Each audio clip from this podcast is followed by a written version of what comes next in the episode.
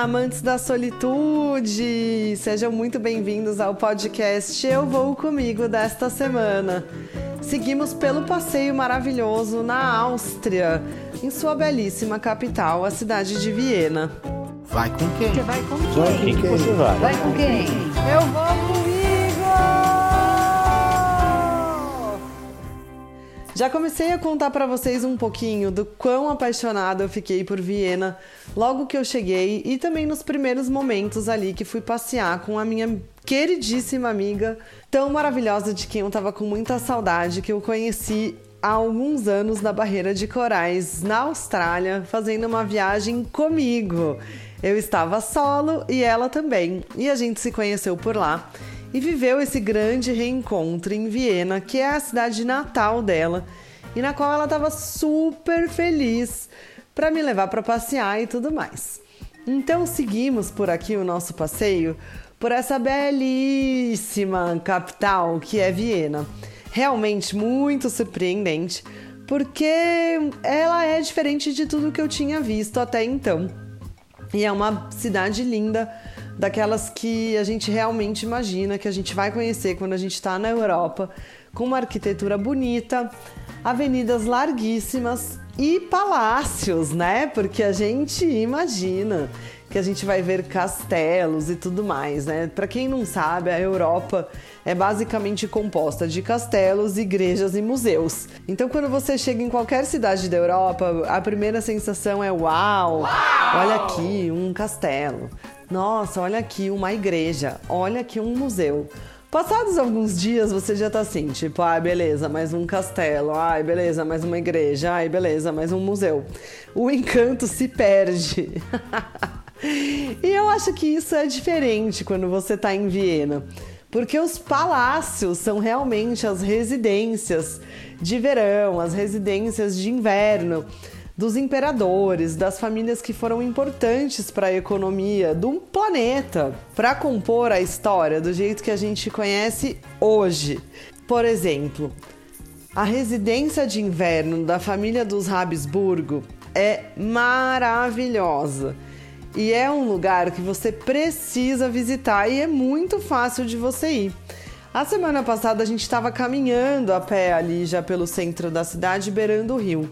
Se você continuar ali pela sua caminhada, andando mesmo, tranquilamente, você vai chegar nesse lugar lindo que hoje é o centro da cidade. E também tem ali um pedacinho do parlamento atual. É um lugar muito bonito. Sede de muitos eventos atualmente, sede de museus e também de uma escola de equitação muito diferente, porque é onde eles treinam os cavalos andaluz, que são conhecidos por dançar. É exatamente isso. Eu também não sabia. Oxente. E assim, no meio da cidade existem várias baias com vários cavalos maravilhosos, lindos que você pode ver ali vivendo sua própria vida. E durante algumas datas específicas do ano eles fazem apresentações que realmente eles dançam, eles trotam de maneira diferente. É uma coisa muito bonita. Existe um videozinho ali é, perto da onde eles ficam, né, no dia a dia, mostrando como são as apresentações e tudo mais. E são apresentações reais, reais de realeza mesmo, de coisa palaciana, que a gente não está acostumado e nem imagina como deve ser. Eu acredito que deve ser muito bonito. Infelizmente, não peguei uma apresentação dessa, mas tive a oportunidade de ver os cavalos que são realmente maravilhosos. É uma coisa muito interessante, muito bonita de você dar uma paradinha, tá? Não precisa ser assim um grande evento no seu roteiro, mas é legal se você passar por lá. E claro, porque já vai ser super bonito, porque tudo isso é nesse complexo da residência do inverno, né? Dessa família, dos imperadores, de todo mundo que viveu lá atrás e de tudo isso que se transformou para a cidade hoje em dia. O ponto mais turístico aí de Viena, com certeza, porque é muito central. Você nem precisa fazer muita coisa para chegar lá, não precisa pegar muito trem nem nada disso. É, a caminhada por Viena é uma caminhada plana, então é tranquilo.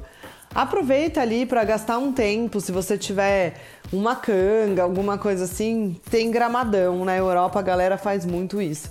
você pode aproveitar, pegar um solzinho, se tiver um solzinho, e curtir a vibe do lugar. Estavam montando um show no dia que eu tava por lá. Também não consegui pegar um show porque realmente eu tinha só esse dia para aproveitar e tinha que continuar passeando. Então, encantadíssima que estava ali com a residência de inverno, ainda descobri que no próprio inverno, até hoje, rolam os bailes de gala para pessoas de todas as idades. É, então, você vai ali viver o seu dia de realeza, de príncipe, princesa, de quem você quiser, né? De sapo, sei lá, você que lute. é... E são as orquestras, né? As bandas ao vivo ali, enfim. Fica tocando música clássica. É muito diferente de tudo que a gente imaginou. Inclusive por já pensar em sair com uma roupa de gala no inverno frio, que deve ser aquele inverno austríaco, e já pensar como as pessoas se divertem, né? Porque aqui a gente fica tudo encolhido e lá eles vão viver dias de glória, né? Então isso eu achei muito legal, muito interessante. Já fiquei visualizando ali, falei, nossa, deve ser chiquérrimo, maravilhoso. Quero fazer isso um dia. Quem sabe em breve eu já não realizo esse sonho. Na verdade, um sonho não, né? Essa meta.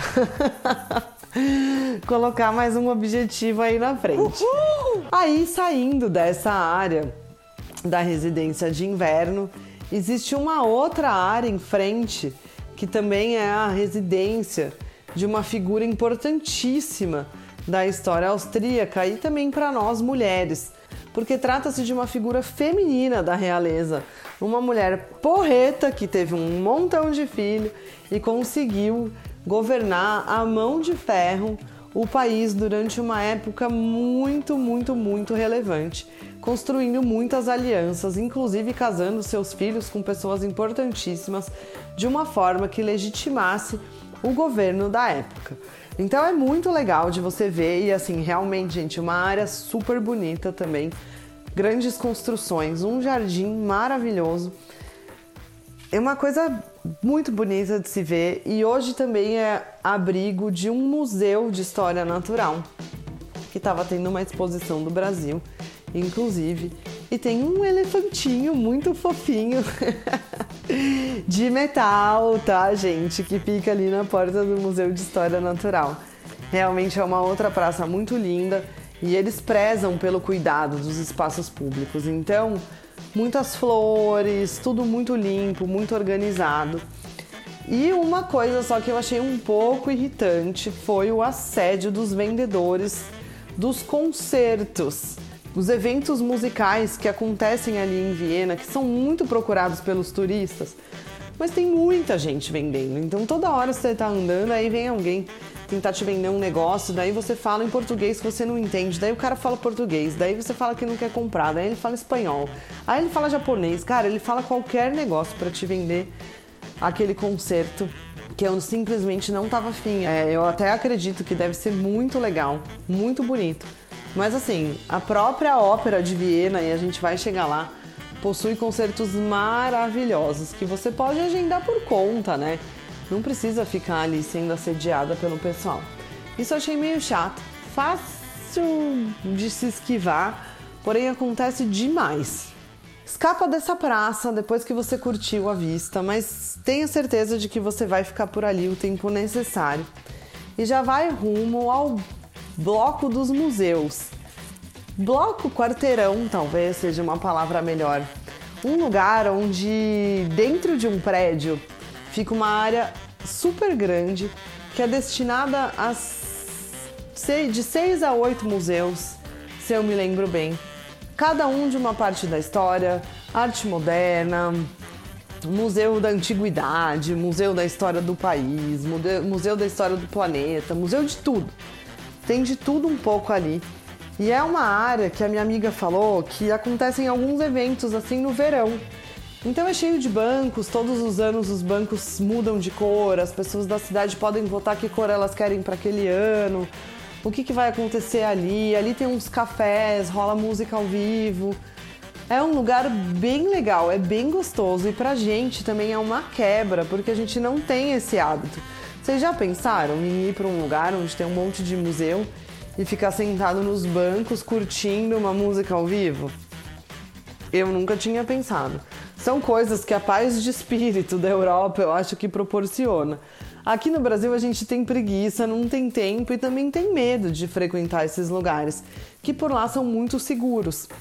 E realmente, por ser um lugar onde faz muito frio, qualquer momento ao ar livre, qualquer momento aberto, faz toda a diferença na vida das pessoas. Continuamos o nosso passeio e agora, depois de muito andar, já era hora da gente parar para tomar um café, para a gente almoçar, para fazer o que a gente quisesse dar uma relaxada. Encontramos um café super bonito, ali no meio mesmo. É só uma breve caminhada, mas assim, existem inúmeros lugares que você pode conhecer e escolher fazer sua parada. A dica é: ande sem medo de se perder, ande sem destino, ande sem roteiro e encontre o lugar que lhe parece melhor. Porque assim, fomos parar num lugar que eu amei, paradisíaco, no meio de um jardinzão enorme, um gramado super bonito, cheio de árvores, um café todo de vidro que tem um borboletário ao lado. Olha só que gracinha, né? Tipo um jardim botânico onde eles cultivam muitas borboletas. E você pode fazer a visitação se você quiser.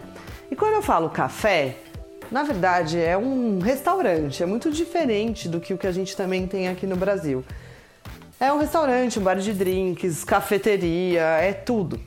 Com mesas ao ar livre, então a vista para o jardim era super bonita, incrível, muito gostosinha. Passamos excelentes momentos ali. Curtimos muito, pegamos um sol, eu fiquei até queimada, né, depois de pegar sol por lá. E passamos ali alguns momentos batendo papo, vendo o pessoal. Você consegue perceber como a vida é tranquila e corre numa boa. Mas ainda tinha um lugar que eu queria conhecer. E queria muito, porque tinha visto as fotos ali na internet. E ela ficou de me levar ainda nesse dia. E isso eu vou contar para vocês no podcast da próxima semana, como foi a última parte desse momento tão especial que vivi por Viena. Arruma sua mochila, se prepara para aquele belo grito: Eu vou comigo. Quando te perguntarem vai com quem, com muita alegria por ser um amante da solitude. Espero vocês aqui na próxima sexta-feira com muito mais para contar sobre Viena. Vai com quem? Você vai com Vai quem? com quem você vai? Vai com quem? Eu vou